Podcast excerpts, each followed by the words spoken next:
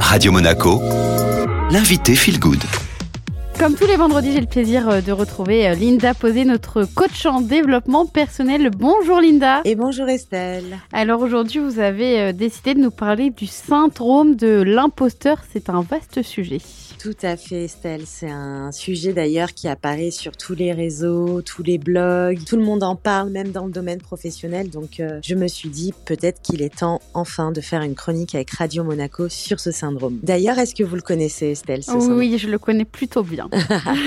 vous l'avez identifié également lorsqu'il apparaît? Euh, Oui, oui. Alors, rassurons-nous, Estelle, hein, le syndrome de l'imposteur n'est aucunement une maladie, un syndrome comme utilisé dans le milieu médical, mais je dirais plus un phénomène, un sentiment d'imposture qui peut être passager ou bien encore ancré dans chacun de nos actes, dans chacune de nos décisions. Car en effet, ce syndrome apparaît très souvent lorsque nous avons un positionnement à prendre, que ce soit au niveau personnel, professionnel, sentimental, amical, etc. Mais alors, euh, Linda, comment reconnaît-on quand ce phénomène apparaît? Eh bien, lorsque nous sommes dans l'immobilisme face à un choix, il va montrer que nous sommes bloqués, donc limités, et c'est un ensemble de croyances donc limitantes, issues très souvent de notre conditionnement, donc de notre éducation, de nos croyances familiales, personnelles, euh, par les dictats de la société. Et donc notre corps de souffrance va venir euh, nous montrer que nous sommes dans ce syndrome par des émotions basses, et ce qui va faire que nous allons nous saboter dans nos choix, dans notre expérience et dans notre posture. Donc là, on parle bien de légitimité à être, à faire ou à avoir qui se joue lorsque ce syndrome apparaît, enfin ce phénomène. Est-ce que euh, vous pouvez nous donner quelques croyances liées à ce syndrome? Alors très régulièrement, on va retrouver mais pourquoi euh, je serais choisie dans ce sur ce poste par exemple? Qui suis-je pour mériter cela? Avec tout ce que j'ai déjà fait ou avec tout ce que j'ai déjà, pourquoi je me permettrais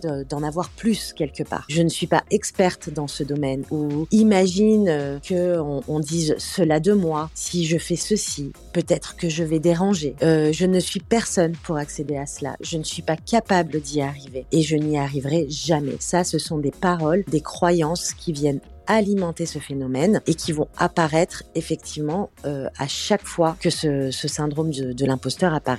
Et pourtant, toutes ces croyances vont apparaître malgré qu'on soit à la bonne place avec les bonnes personnes. Est-ce que vous êtes déjà posé ces questions, Estelle? Euh, Oui, notamment le euh, pourquoi je suis choisie et pas quelqu'un d'autre, par exemple. C'est quelque chose qui apparaît régulièrement? Non, mais qui a apparu, je pense, une ou deux fois au tout début de ma carrière. Il faut que je me, je mérite cet argent, que je mérite ce poste, donc je vais m'évertuer à travailler plus. Ok Linda, mais alors euh, l'impact de ces croyances finalement? Eh bien, elles nous poussent à ne pas agir et cultivent la dévalorisation de soi et par conséquent notre estime de soi. Je rappelle d'ailleurs que l'estime de soi est l'association de l'image de soi, de l'amour de soi et de la confiance en soi. Donc imaginez Estelle ce cercle vicieux qui s'installe. Et forcément, plus je cultive, eh bien plus j'y crois.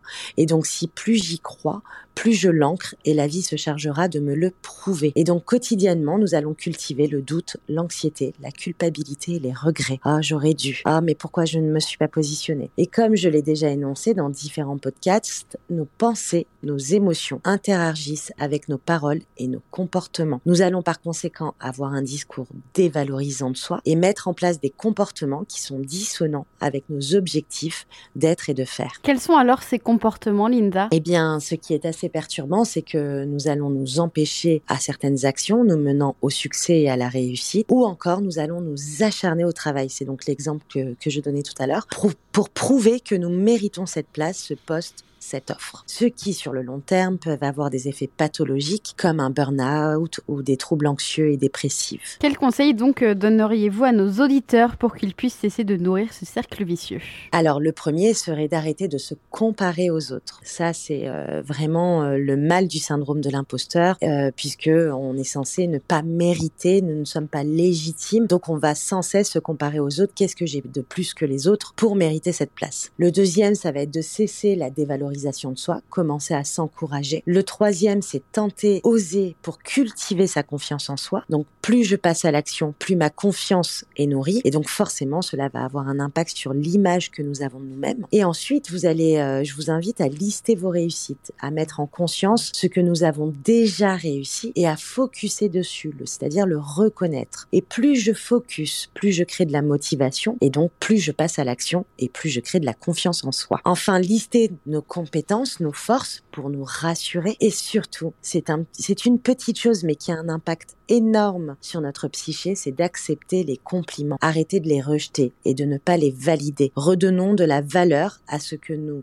projetons sur les autres. Et si Estelle, nous nous entraînons à adopter ces nouveaux comportements, alors nous créons en soi une estime de soi plus forte et par conséquent nous changeons de posture, c'est-à-dire nos, nos, paroles changent, nos, nos actions changent, donc notre posture évolue et donc bye bye le syndrome de l'imposteur. Merci beaucoup Linda.